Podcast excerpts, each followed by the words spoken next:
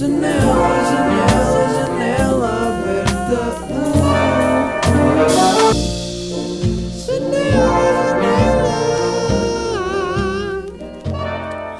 Yeah, yeah, yeah, yeah, yeah, como é que é, meus putos? Bem-vindos a mais um episódio de Janela Aberta. Uh, estamos aqui, episódio número 73, e hoje estou bem disposto, uh, estou com vontade de gravar este episódio. Do meu lado direito tenho uma nova aquisição da minha casa que é um bonsai. Comprei um bonsai com o meu amigo, porque com o meu amigo italiano, vamos chamar-lhe Becca, ok? O nome dele é Becca, porque ele é Lorenzo Becca Cecchi. Bro, if you're listening, props, sabes bem, meu puto, ganda abuso. Eu estou-lhe a ensinar palavras em português. No outro dia ensinei-lhe ganda abuso. Já lhe ensinei tipo fixe, já lhe ensinei bué.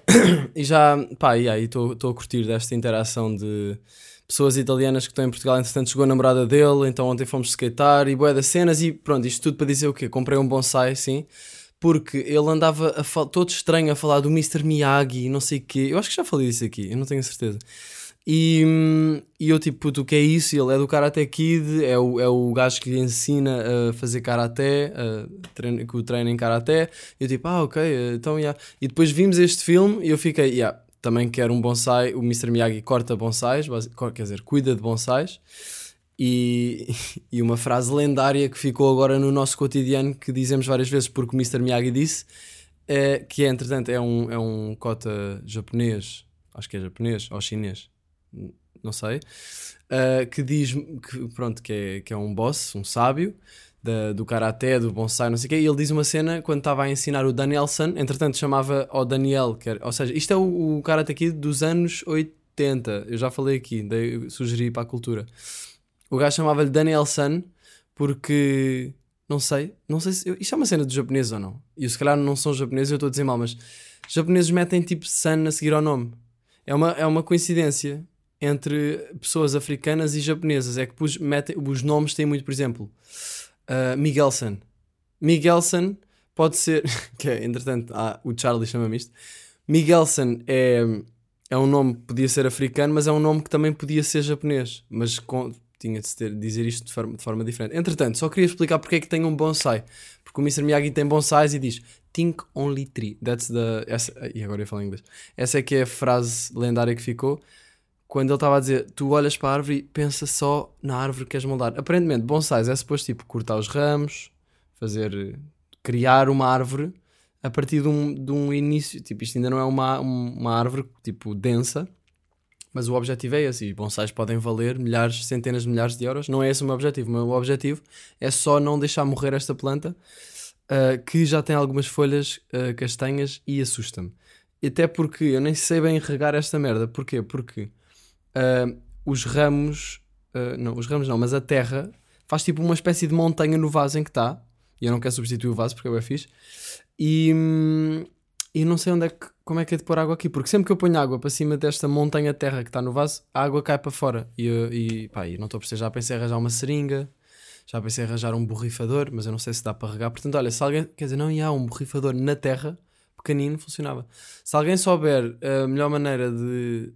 Oh, mandem-me lá o vosso vídeo de cuidado de, bonsais, porque, porque eu sou, no fundo, um pouco calão para ir à procura neste momento, porque estou a gravar um podcast. Mas se alguém daqui for boss de bonsais, mande-me um, um vídeo, o seu vídeo favorito de bonsais.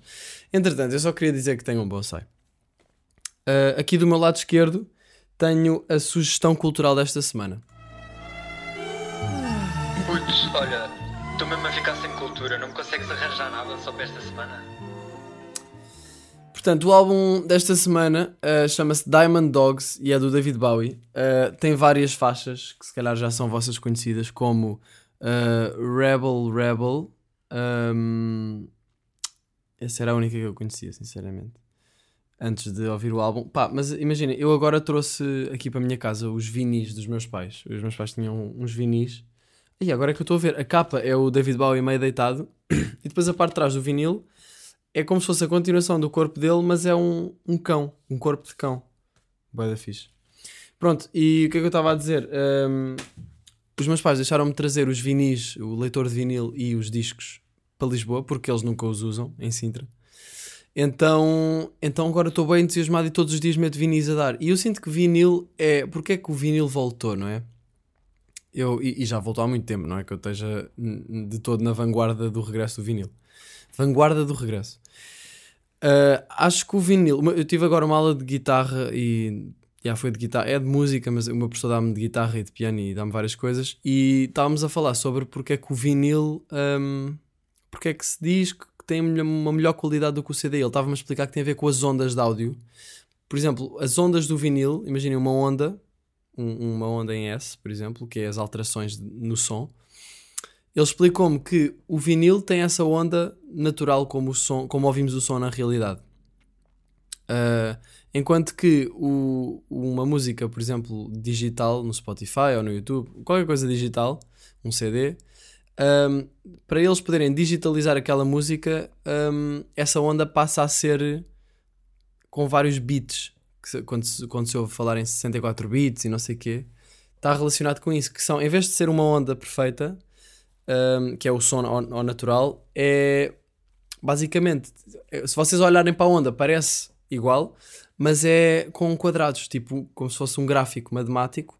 Ou seja, imaginem uma linha curva a ser ah, uma linha curva, mas se vocês se aproximarem muito, são no fundo quadradinhos a subir e a andar para o lado a fazer essa linha. E acho que isto se traduz numa diferença no, no timbre da música e na, na qualidade. Ah, isto pelo menos foi como ele me explicou e fez sentido para mim. Pronto, mas de qualquer forma, mesmo se a qualidade for a mesma, sinto que há sempre uma diferença entre pôr um vinil ou pôr uma música a dar no Spotify, porque pôr uma música a dar no Spotify, nós basta carregar um botão e podemos pará-la. E quando eu ponho um vinil, é tipo, vou, escolho o vinil, pego, é música analógica.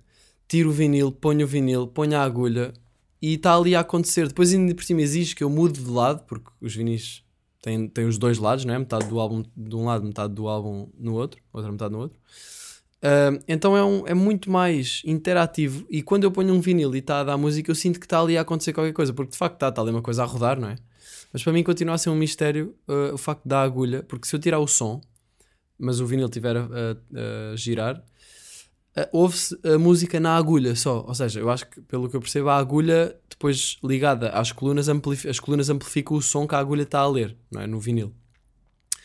E atrofia-me, como é que, como é que simplesmente as ranhuras e, e as elevações e as texturas no vinil se traduzem na agulha numa música, tipo em som. É, é mesmo fascinante, já viram? Mas pronto, este álbum é fixe, ouçam, Diamond Dogs, do David Bowie. Uh, que, que David, o David Bowie tem dois olhos, tem um olho de uma cor e um olho de outra. Acho bué da fixe. Curtia. Às vezes penso, e se eu tivesse olhos verdes, por exemplo? Uh, será que ia ficar fixe? E no fundo ia porque eu nunca teria a percepção de ter olhos castanhos, mas acho interessante hum, os olhos do David Bowie, é isso que eu estou a dizer. Uh, ontem de manhã tive, hum, tive uma manhã não, não muito produtiva. Eu agora, como estou meio. Uh, pronto, rotina criativa, porque agora basicamente segunda-feira é que eu finalmente me instalei na minha casa e organizei o estúdio todo, andei a pintar o frigorífico, acho, acho que já vos tinha dito, andei a pintar o frigorífico, pintei a secretária, andei a tirar roupa de todo o lado da minha casa que já não usava, tipo aquelas roupas que estão nos cantos dos, ar- dos armários que não, nunca usas.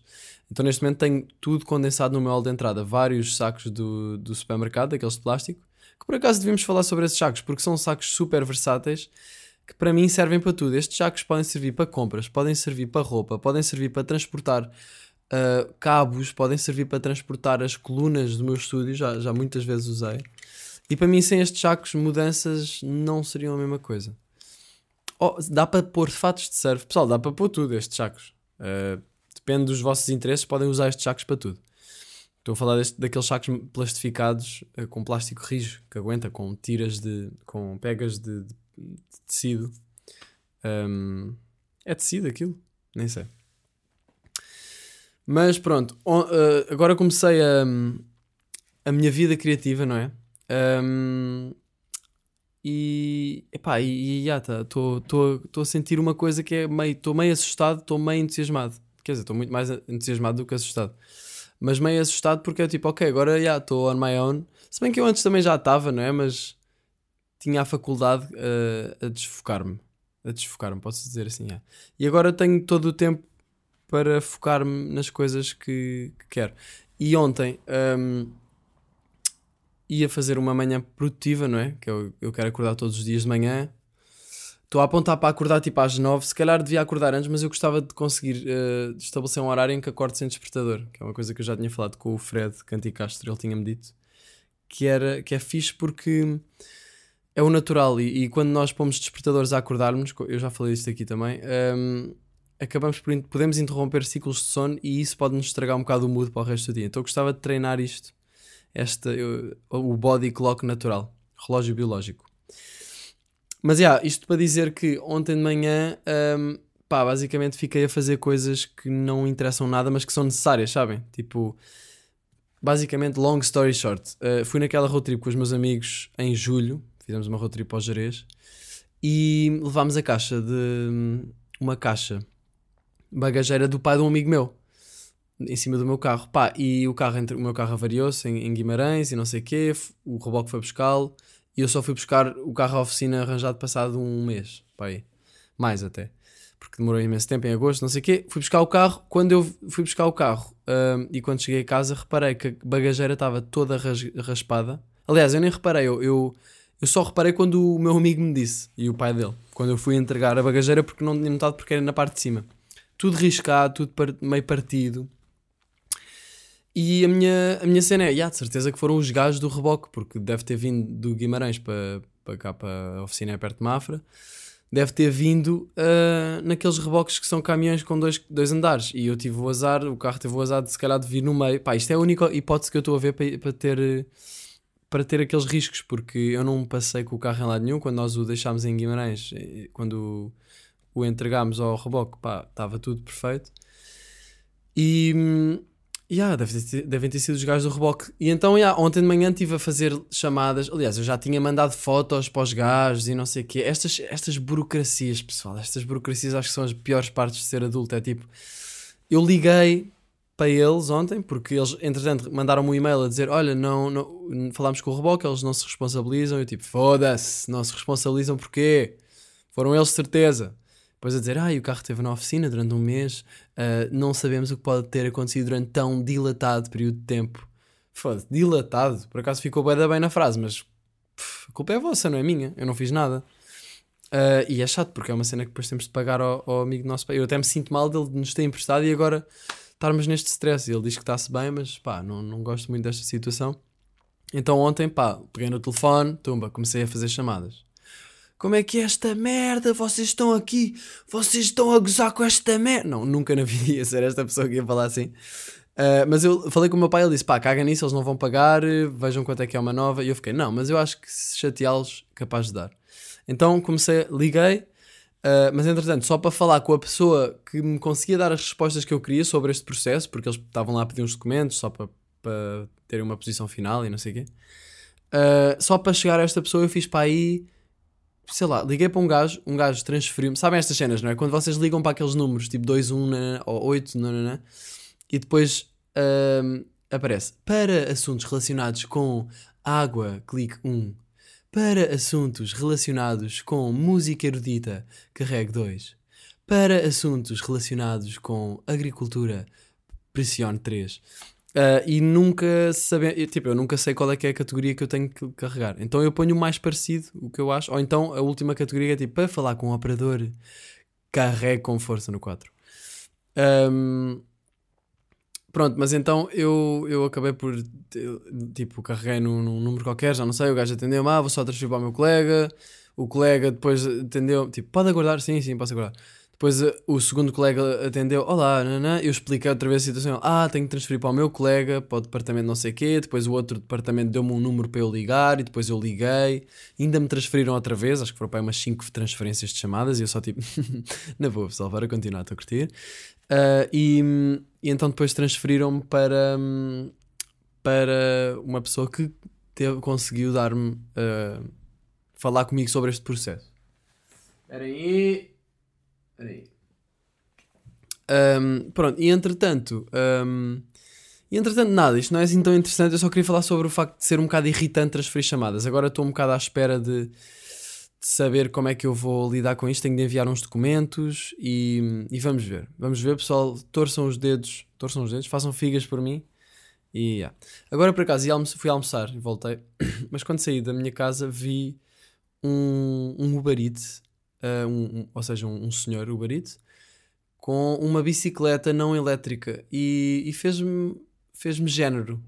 Fez-me género. Fiquei a pensar, imaginem ser um Uber Eats sem ah, uma moto ou uma bicicleta pelo menos elétrica, não é? Agora, isto é o quê? Isto- este gajo quer fazer exercício ao mesmo tempo que está a trabalhar?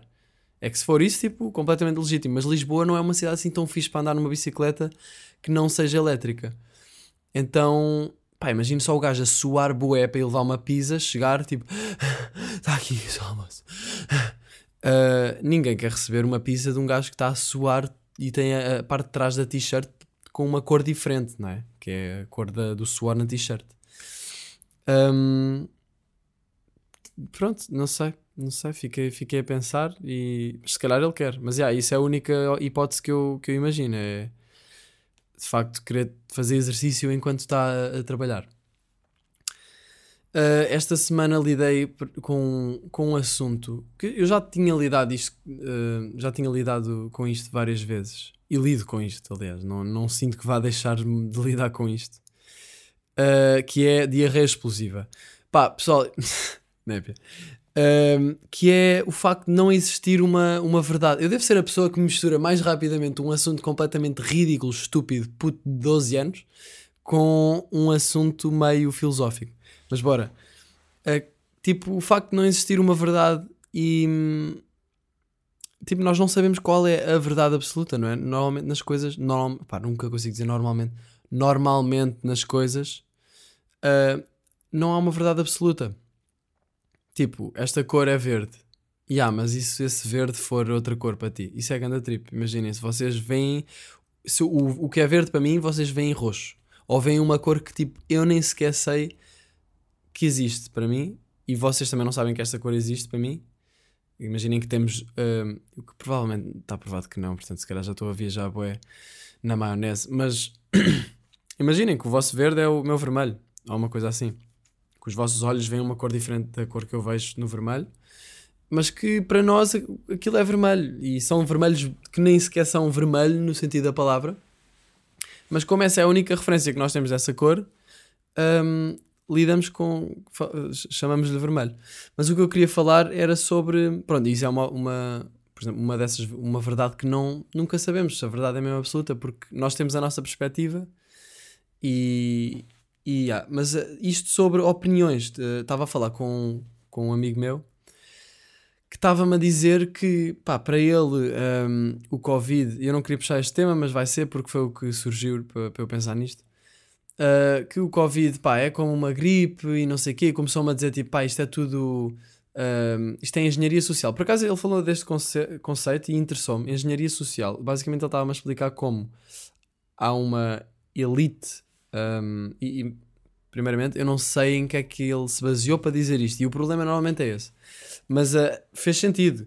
Uh, ele estava a dizer que acreditava que há uma, uma elite, tipo Illuminati, ou... e, e era uma pessoa inteligente, não era uma pessoa tipo que, ai ai ai, Illuminati quer eliminar o mundo.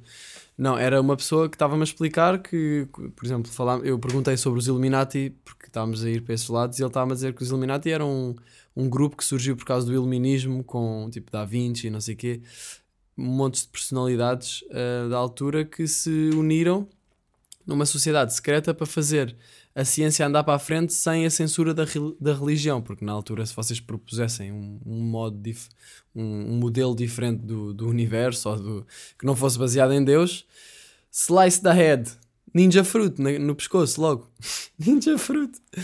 Uh, e então eu nem sabia, eu fiquei, ah, sério, ok. Tipo, Illuminati, depois pensei nas pessoas que que tem a referência só de. Yeah, é aquela cena das piadas nos, dos, que os youtubers fazem com aquelas músicas tipo.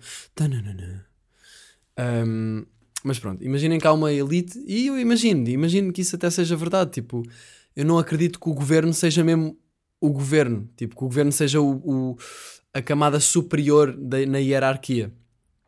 Eu acredito que haja mais para cima e que nós nem sequer sabemos, nós, população normal. Um, e ele estava a dizer que acredita que existe toda uma elite que uh, comanda tudo e, estava a falar de como o Covid, por exemplo, um, no- na opinião dele, era um, uma- um esquema de engenharia social, como exemplo, para, para algum fim, imaginem, daqui a 10 anos, que eles estão a ver, e daí o termo engenharia social, para chegar a um fim qualquer, que se calhar é, é dos interesses deles, desta camada superior, e da direção para que querem conduzir a população hum, e o seu comportamento. Vou continuar para ouvir hoje esta frase.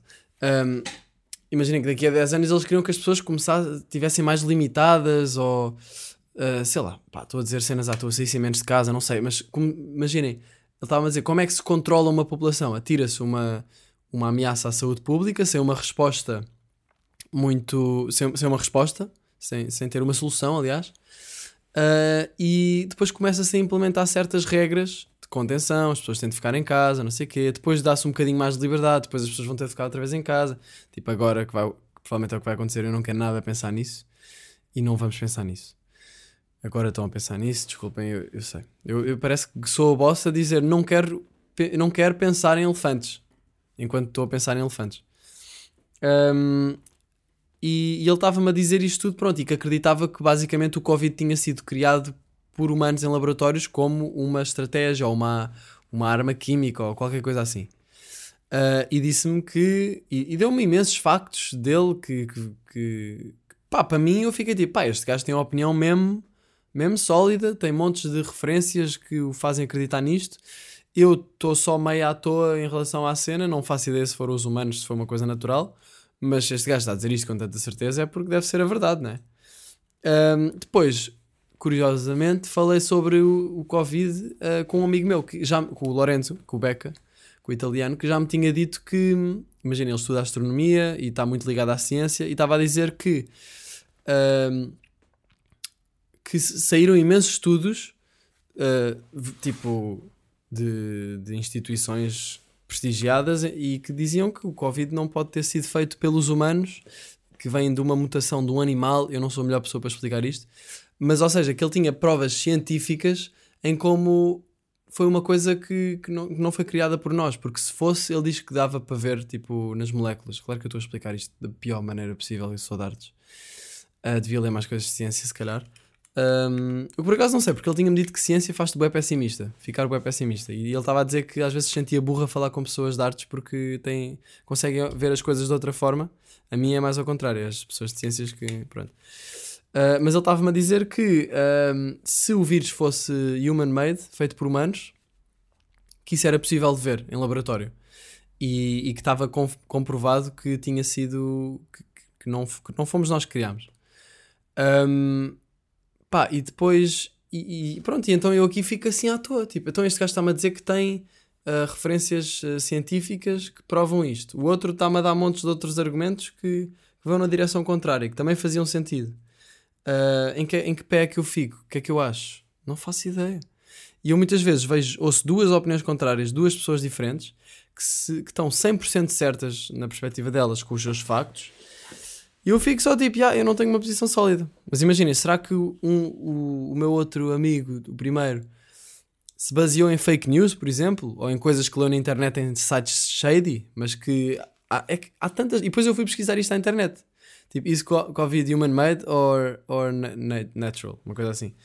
E, e depois eu pensei foi, o que, eu- em que é que eu posso ah, confiar? Eu não sei em que, em que é que eu posso confiar, em que sites é que eu posso confiar. Eu tenho de ir às fontes, não é? eu tenho de ir às, aos sites de- científicos, aos, aos estudos, aos PDFs, aquelas coisas todas que o meu outro amigo, o Beca, sabe ah, e, e foi daí que ele fundou a sua opinião. Portanto, acredito que, que ele esteja aqui certo.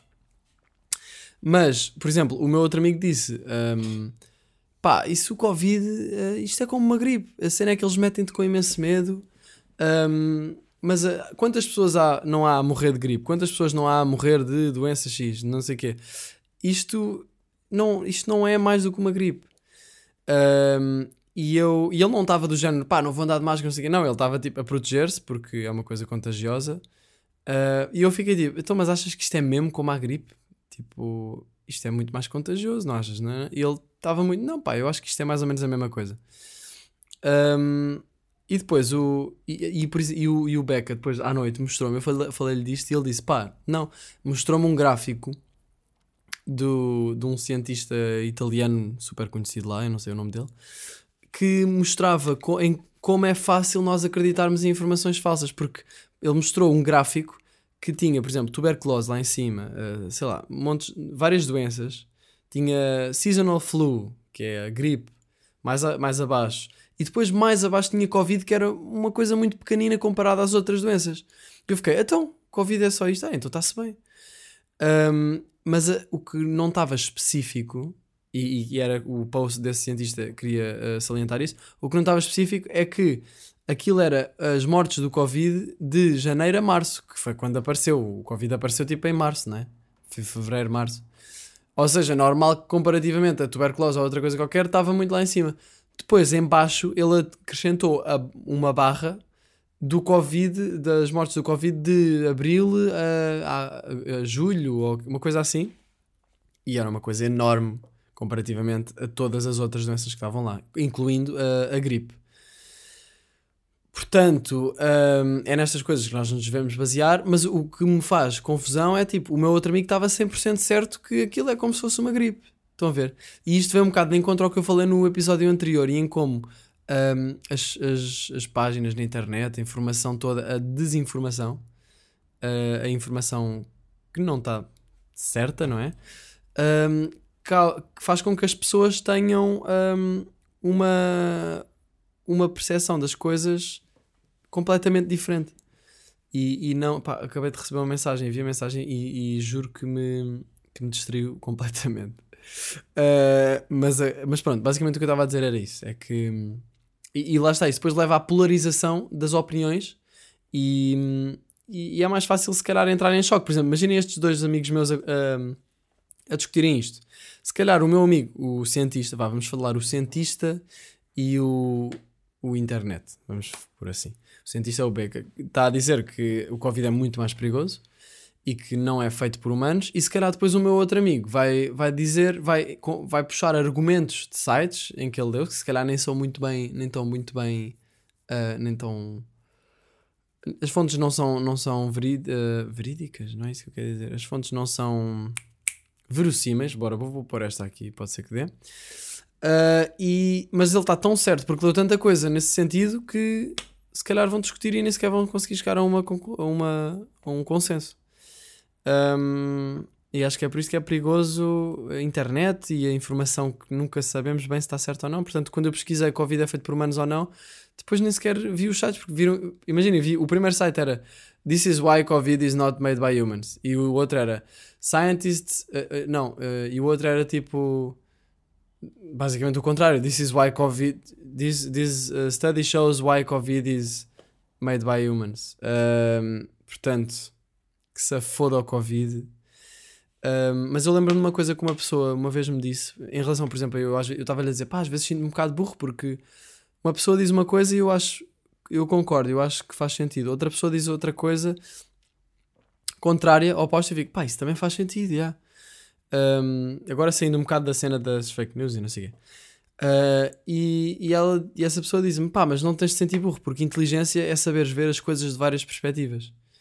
E é depois a partir daí solidificares mais a tua opinião. Um, então, yeah, achei que faz sentido. Faz sentido esta, estas dúvidas às vezes e este estar, estar atento e conseguir ver os dois lados. Às vezes, para mim, deixa-me um bocado. Mas no fundo, no fundo, eh, é saudável.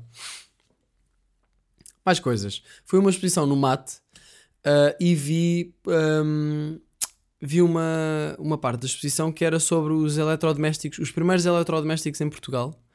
Os primeiros eletrodomésticos, tipo o primeiro ferro de engomar, não é o primeiro, mas tipo dos primeiros, e a publicidade, os primeiros frigoríficos, isso, por acaso é interessante ver isso, e a primeira, a publicidade que estava ligada a isso. Para já era do género, esta- estava escrito tipo, este, este instrumento revolucionador permite guardar, era, do, era sobre um frigorífico, era tipo, tem, pode, eh, convida visitas, não, eh, visitas inesperadas, não tem problema, tem, pode guardar carne, peixe, vegetais, hum, preparados para qualquer visita inesperada. Estava a falar de um frigorífico, isso para nós agora é tipo, pá, já, eu, eu posso ter um bife de 3 dias no, no frigorífico, tranquilo. Mas antes não era assim, imaginem antes dos frigoríficos, Ih, isso era muito mau. Primeiro não dava para fazer compras e encher o, o frigorífico, porque se ia- não havia e ia-se estragar coisas frescas. Um, e, e se tivessem visitas inesperadas, lá está. Mas pronto, o que me chamou a atenção foi como eles estavam a ligar muito a publicidade desses, desses uh, produtos à mulher. Espera aí. Que eu tenho aqui. Eu até tirei uma foto para, para, poder, para poder ler aqui. E diz aqui: A mulher na publicidade uh, aos eletro eletrodomésticos. O primeiro conjunto, produzido por uma das mais antigas empresas que forneceu energia elétrica em Portugal, as companhias reunidas. Blá, blá, blá, dão, dão, testemunho da publicidade feita em Portugal aos eletrodomésticos entre as décadas de 1920 e 1960. Cartazes, folhetos, revistas e outras peças documentais que anunciavam os novos aparelhos elétricos de uso doméstico e os benefícios que estes poderiam trazer, mais tarde vulgarmente designados por ele eletrodomésticos. Ferros de engomar, frigoríficos, máquinas de lavar roupa, torradeiras e outros objetos que materializavam os, os ideais de modernidade, progresso, desenvolvimento e avanço tecnológico. Esta propaganda, que preconizava um ideal de vida moderna onde a eletricidade tornaria mais fácil e confortável a realização das tarefas domésticas, vive do realce da figura feminina e de todo o simbolismo associado à mesma enquanto guardiã do lar. Ela torna-se chave do, de todo o novo consumismo. Um, estão a perceber o que, é que eu tô, o que é que eu achei interessante aqui? Interessante e negativo ao mesmo tempo. Tipo, as indústrias que destes produtos que são do uso doméstico uh, apropriaram-se, uh, utilizaram a imagem da mulher já inferiorizada como guardiã do lar e pronto, isso já, já se falou muito aqui neste podcast da, da inferiorização da mulher na sociedade. Um, mas falava-se, uh, ou seja, eles aqui ligam esta acabam por indiretamente um, acentuar esta, esta ideia de que o, o, lugar da mulher é como dona de casa, não é? Uh, que obviamente é um ideal muito primitivo. Um, mas eh, pronto, e, e, depois nas fotografias, não eram fotografias, eram nas ilustrações das, das publicidades, isso tinha uma mulher toda contente com o seu frigorífico novo e não sei o quê. E o mais assustador é que, imaginem, muitas mulheres, por exemplo, a minha avó, eu sinto que a minha avó tem na cabeça que o, o propósito dela é ser, é fazer a comida para o meu avô, é estar tratar das coisas da casa e não sei o quê. E, eu, pronto, e depois muitas mulheres acabavam por ficar com isto uh, na cabeça, porque eram condicionadas pela sociedade a acreditar que esse era o papel delas. E temos de cada vez mais falar sobre estes assuntos, porque hum, agora essa disparidade é muito menor, mas uh, mesmo assim ainda, ainda há muitos indícios de, dessa, ainda há muitos, muitas, muitas coisas em que não há igualdade, não é? Uh, e pronto, mas achei interessante ver isto na publicidade e como nós podemos ver isto mais facilmente, como foi há mais tempo, está mais óbvio. Tá, porque agora vocês não veem um anúncio tipo ferro de engomar perfeito para, para a mulher, eh, para a sua mulher, não sei o quê, uma merda assim. Agora não se vê isto. Se bem que se calhar vê-se versões disto, mas mais subtis, muito mais subtis. Mas continuam a acentuar isto e que não é bom. Um, mas pronto, é isso, uh, achei interessante. Se acharem, se gostarem de, de eletricidade, vão ao Museu da Eletricidade, que eu nunca tinha ido e fui uh, e, e, gostei. O Museu da Eletricidade. Foi lá que eu vi isto. Aliás, isto já foi no MAT, mas eles estão ligados. Vocês podem comprar um bilhete para o Museu da Eletricidade e para o MAT, que é em Belém, para quem não sabe. Um, yeah, no, no, primeiro dia desta semana, como era tipo primeiro dia de rotina criativa base, pá, senti-me um bocado overwhelmed, um bocado esmagado pelo, pela quantidade de ideias que eu tenho e pela quantidade de passos necessários para realizar as coisas e que eu sei que, que, demora, não é? Que dá trabalho. Um, e, epá, e às vezes nós temos de parar de pensar. Ah, vou ter de fazer isto, isto, isto, isto, depois vai, e depois quando já estiver nesta parte vou ter, Ia, vou ter de fazer tantas merdas. Se começarmos a pensar assim, nunca vamos começar nada, não é? Tipo, vamos ficar só, Ia, tantas cenas. Não, nós temos de dar o primeiro passo, make the first step vou dar um passo na direção disto. Vou fazer, olha, vou fazer isto, já vai, vou estar mais próximo. Baby steps, é o que se fala muito, não é?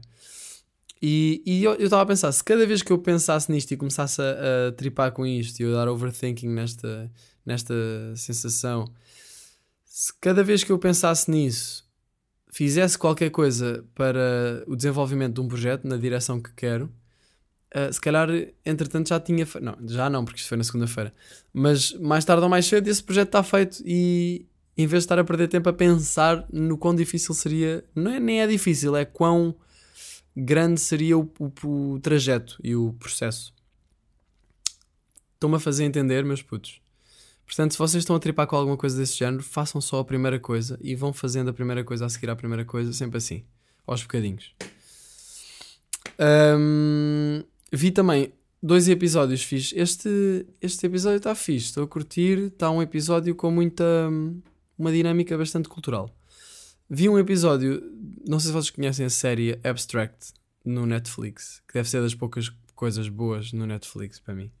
Se bem que eu não, não vi tudo, mas do que eu vi, Abstract, gosto imenso.